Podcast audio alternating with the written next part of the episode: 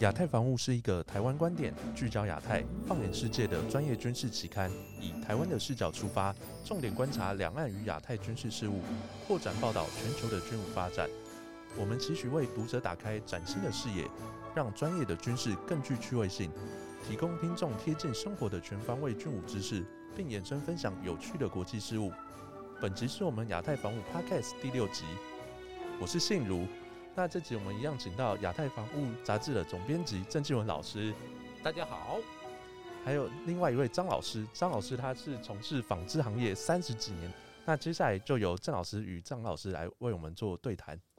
呃，张老师你好，你好，哎，哦，我想哦，近期像俄乌战争这个开打迄今哦，那都成为媒体的一个关注的焦点。当然，大家关注焦点之前更多是倾向于武器装备一些战具。哎，事实上哦，这个细心的读者也发现，哇，双方的军服啊、迷彩服啊，哎，也屡屡这个引发大家的注意哦。呃，张老师在纺织业三十几年，对于军服有非常专业而这个细部的观察。也因此，我想今天在节目中，我就借由访问张老师，与大家分享一下。这个军服、迷彩服等等哦，相关的知识，我想这一集会非常非常有趣。张老师你好，你好，哎，张老师哦，就是像这次俄乌战争这个爆发，像这个俄军或乌军，其实它迷彩服不太一样哦，尤其是它整个迷彩的图案、色泽，呃，有时候这个呃区分的还蛮清楚，但是。诚如张老师之前哦与纪文大概闲聊，我们发现，其实这军服哦到战场打的这个热火朝天的时候，哎，这军服的识别度反而不是那么高，哎，大家要依靠像背章啊一些明显的标志来识别敌我。呃，能不能请张老师大概跟我们谈谈哎这个部分？哎，好的，呃，大家好，嗯，我是一个个人的军服收藏人员啊，那只是。刚刚算是入门级了。那您刚刚提到的问题就是两军的军服的差异。实际上呢，因为历史原因，他们的服装开始的时候相差是不大的。那他们最后一款最类似的叫做 TTSKO。那后来以后呢，就各有各的发展方向。那俄军呢，就是后来的 EMR 迷彩，就是外面玩家所说的韭菜花。然后呢，乌克兰呢就基本上颜色偏浅偏黄，那是适应他们的土地。那老实讲，在穿着的时候呢，就是在非战时的时候，大家可以做一个很明显的分别。真的上了战场，尤其是现在，如果到步兵近距离的遭遇战的时候，没有时间去分辨这么细，所以相对来讲呢，反而是一条。识别背背章或者叫背带，反而是一个最相对来讲最清晰的事情。那不管怎么样，那双方的军服都是适应他们寒带作战呃开发的，那总是有它的呃优越性跟它的适用性。那俄乌克兰的服装呢比较难拿取得，那俄军的话呢，我有幸有它的零八式跟它的最新的一一二式迷彩迷彩服。那以冬天来讲的话呢，呃，我觉得俄军是稍微走走错方向了。他们的零八式呢是适合野战的，因为它的布料是非常的粗糙，非常的耐磨。那它新的那一款呢，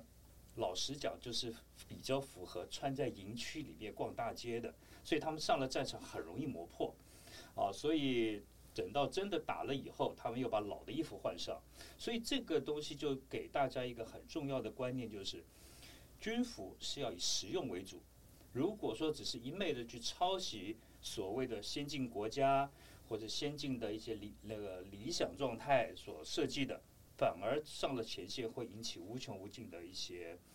潜在风险。对，像我个人哦，对军服也很有兴趣哦。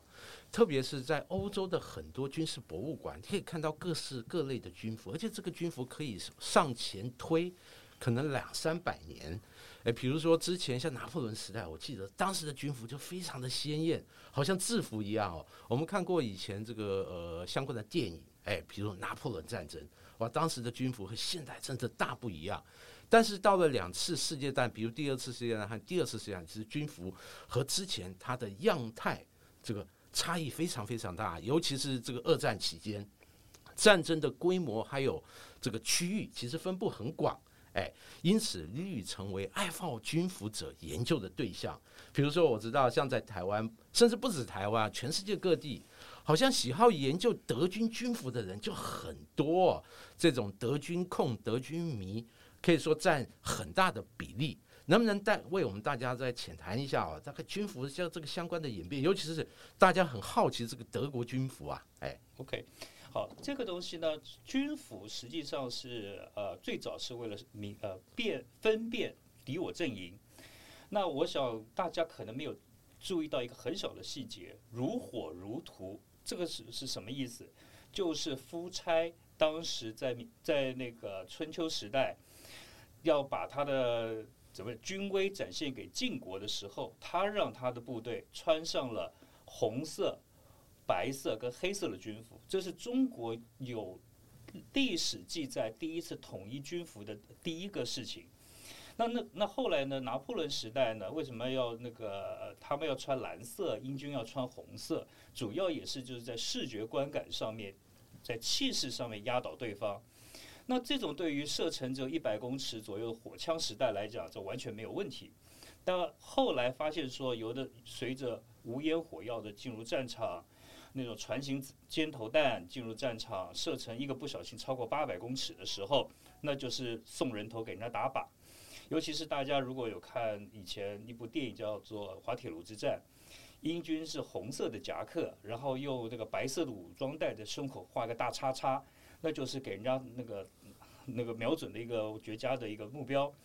那后来呢，大家也没有特别的把它放在心上，一直等到南非的布尔战争。那布尔战争的时候，南非那些移民都是荷兰过去的，然后一个个都神枪手。后来英军发现那个损失大到不行，所以呢，才学着那个当地布尔人的方法，把他的服装变成低适度。那最早开始就是卡其色。啊，然后到了英国驻印部队也开始也穿卡其，然后就发现说，哎，这还真的挺有用的。那等到真的开始一战的时候，也只有英军最早穿，德军后来跟上，法军的天蓝色呢也后来发现不太妙，然后就变成了比较暗淡的天蓝色，来减少战场上的被精确打击的一个可能性。那说到迷彩这事儿啊。最早是一九二九年意大利人搞出来的，所以不能否认意大利人在艺术上还是有他的天分。然后呢，他做出了一个迷彩，一直到一九六零年代，意意大利伞兵还在穿。那也就从那个时候开始，开迷彩这个概概念 （camouflage） 的概念，逐渐的进入了所谓的军事学的领域。那您刚刚所提到的德军，德军是二次大战中。唯一一个大规模，呃，正式配发迷彩服的一个军种，那大家也认为说，哎，他的那个传统的军服也很好看，但东方人穿在身上呢，总觉得好像不太对劲。那毕竟人种不同，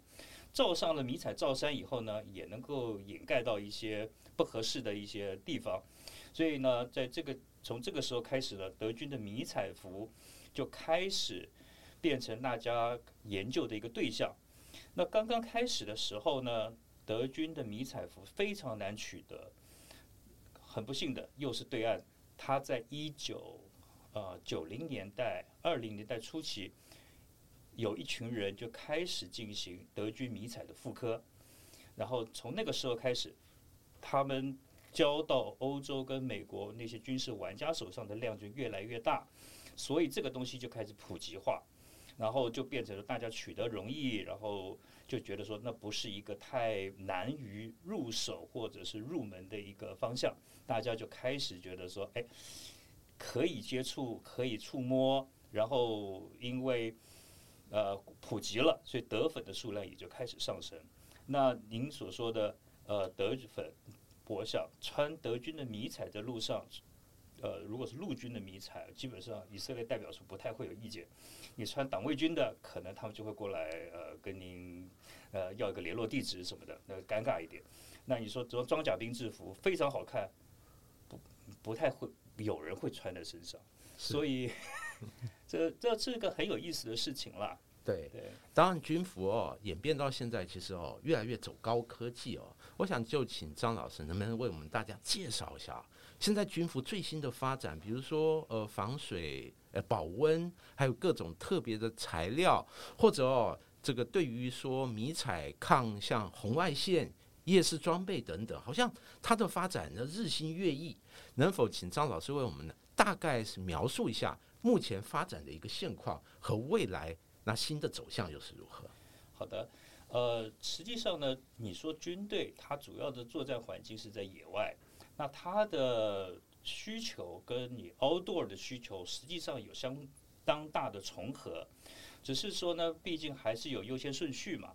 比如说，呃，始祖鸟大家都想都想拥有，但是你对一个军队来讲，他一次要买个几千上几千套上万套，这个对任何一个国家来讲财力都是有限制的，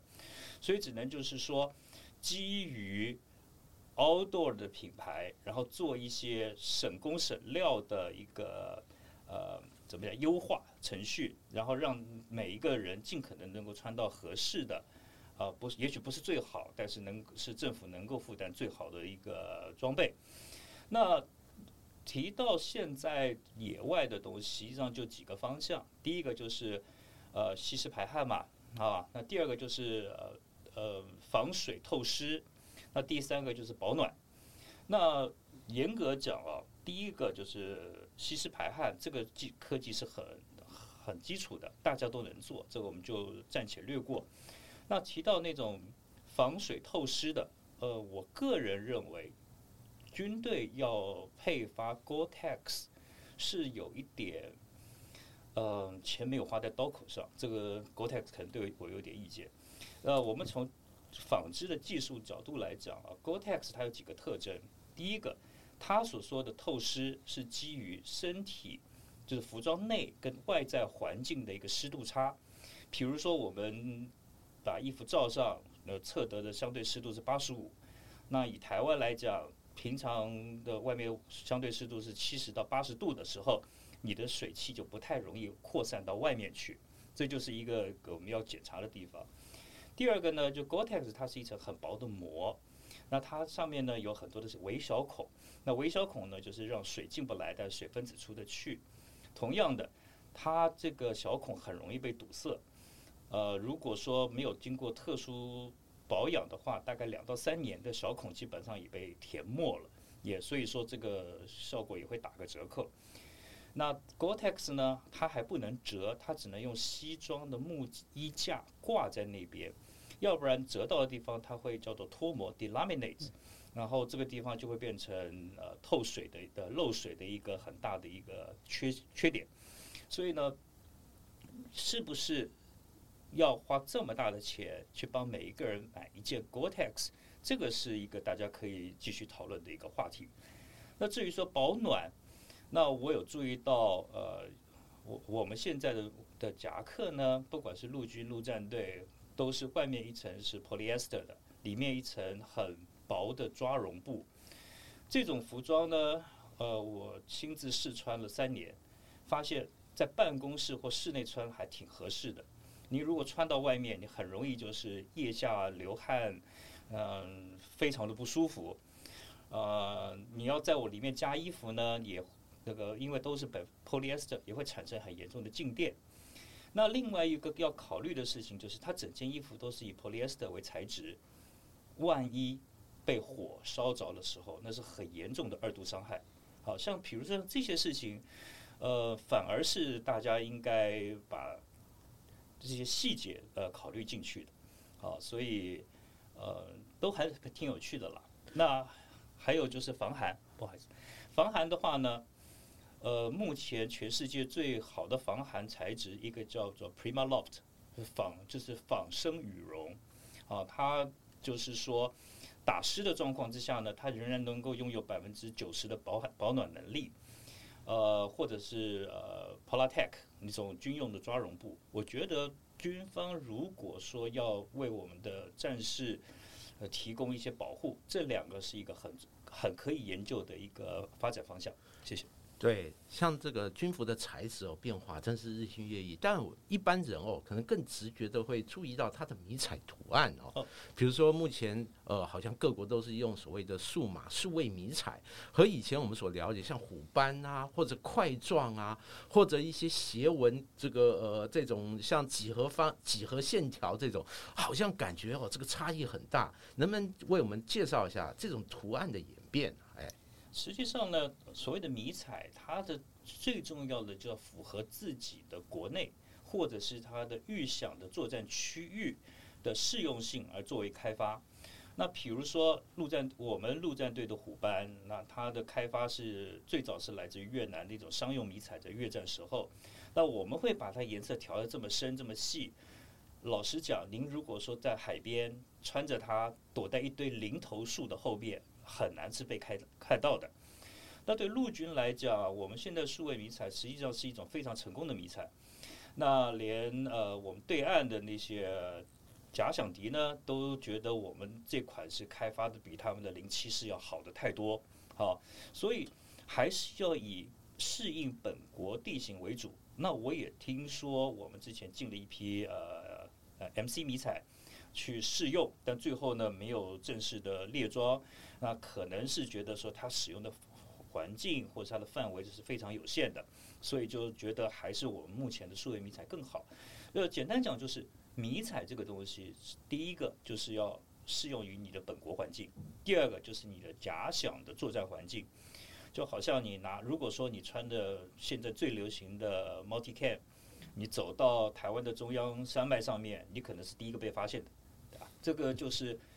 呃，流行是一回事，还是要看自己合不合自己所用。哇，确实哦，确实要依照自己本国的地理或者实际的作战环境来做不同弹性的搭配哦。刚才张老师有谈到，哟，这个。国军的军服，还有呃，解放军，我我记得没错的话哦，解放军这几年有新配发所谓的二一式军服，能不能就是为我们介绍一下目前两岸军服一些相关的发展，尤其是大家可能对二一式比较陌生，呃，能不能为我们重点介绍一下这个二一式军服它的特色，还有它的这些整体设计？您觉得有什么亮点可以值得大家这个关注一下？哦，这个讲到二一式迷彩，这是他们从一呃二零零七年零七式迷彩以后第一个大规模换装的迷彩。它的第一次出现呢，大概是在一九年，二零一九年，所以那叫一九式迷彩。那那个东西只是给部队试用。那它的那种花纹的设计呢，呃，老实讲，如果您看有机会看到的话，它有分五种。那是非常的碎，非常的花，然后呃非常特别的一种迷彩。那它的那种计算呃数位迷彩计算方式呢，呃也有人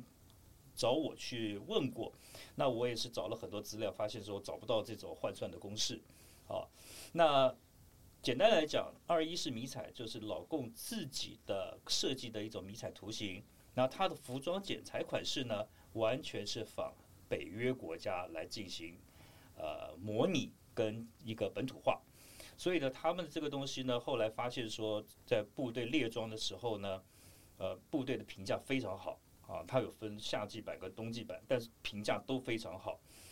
呃，目前呢，如果大家有兴趣的话，已经有管道可以买到，估计大概是三千块台币可以买到一套啊，不是很贵。那到了二一年呢，这这个出来了以后呢，大家都认为那是一个退化的设计，因为第一个恢复到原点，数量太大，它必须要减降低成本；第二个，这又牵扯到很多东方人相对观念，官大学问大，他们就觉得说一定要有一个下口袋，觉得那个是呃一个他们必须要有的东西，虽然那经装不了，所以又把下口袋装上去，所以呢就用的有点。呃，不三不四，老实讲，他们也觉得穿起来不好用，没办法，但是就已经是定型下来。那回到这个二一式迷彩这个这件事情，就是我问了一些朋友啊，根据呃发现说，我们台湾这边对二一式迷彩基本上的了解是非常非常的少的，甚至于我跟他们开玩笑，万一哪一天在战场上不幸相遇，我们还搞不清楚那上来的是谁。啊，所以我觉得这种资料呢，实际上在公开场合是已经可以很方便的收集到了。那收集到的东西呢，就应该让我们呃尽可能多的人去知道它啊，而不是说嗯这个东西又是机密啦，或是怎么怎么样，这个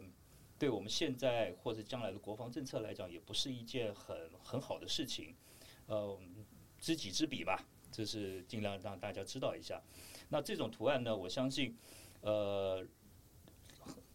既然是公开市场都能找到，那大家嗯有心的话可以搜一搜，或者是有，比如说郑主编啊，要不要在他的杂志上面做一个简单的一个介绍？我觉得这个对我任何人来讲，有兴趣的人来讲，都是一件很好的事情。对，当然就是谈到恶意事哦。啊，我们也谈谈国军的这个迷彩服或者军服。刚才您这个张老师有谈到，其实国军的军服好像对岸评价也蛮高的，特别我们这个数位迷彩。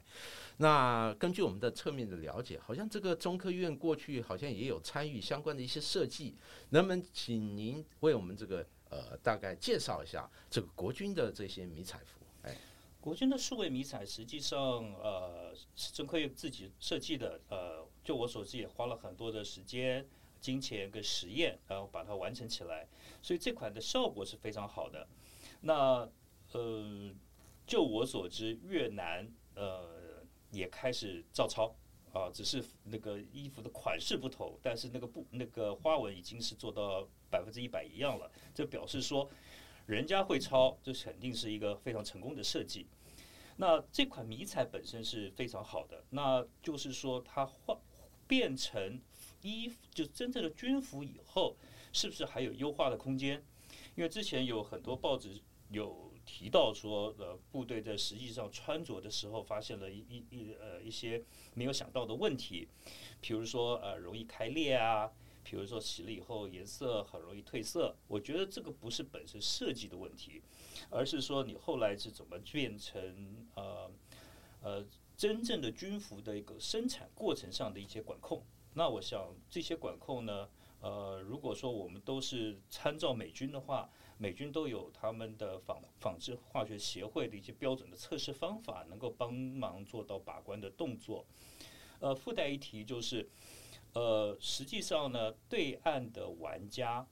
呃，对国军军服里面评价最高的是上一款大迷彩的外岛毛领夹克。这个现在甚至于说，只要有货，他们愿意出高价来买，并不是说他们要买去参呃去去呃做一些什么军事用途，而是说他们觉得穿的那一件上山下海非常舒服啊，所以我们能够设出设计出很好的东西，那就是说怎么在这上面进行发扬光大，继续保持这种设计上的优势。对，像军服哦，其实它的方方面面要注意的很多。除了根据自身的需要设计，不管采用材质或者运用一些高科技，但是陈如刚老师有讲到，我觉得有一个关键的问题，就是部队能花多少成本为官兵添购军服？这个是不是也是导致说有时候添购的军服，哎？后来用了以后，就是会衍生出一些问题，这个是不是属于一个呃采购和生产环节所暴露出来一些问题？呃，这个东西呢，呃，永远是一个很大的一个一个一个议题了。那我只能这样说，呃，我收集到的 Gore-Tex 来讲，我收集到最贵的军用 Gore-Tex 是法国的 C 一迷彩，我的购入价格是四千台币，全新的，啊。那美国海军的呃 NWU 三那款的 Gore-Tex 三，我大概收到的价钱是三千五台币，所以在这种情况之下呢，嗯，大家就有很多努力的空间了。对，哇，今天张这个张老师为我们这个军服迷彩服这个议题哦，哇，提供很多大家的一些这个呃，开启很多大家一些这个呃想法啊，呃，也解答大家很多疑惑。那非常谢谢张老师今天为我们大家这么精辟的分析，而且这个深入浅出啊，也希望未来有机会能请张老师再到我们这个 podcast 为我们再细部聊一聊这个军军服议题里面很多大家关注一些有趣的知识，呃，也谢谢今天在节目中哇这个这么耐心的听我们为大家讲军服这个议题。谢谢。好，好，谢谢，谢谢。谢谢。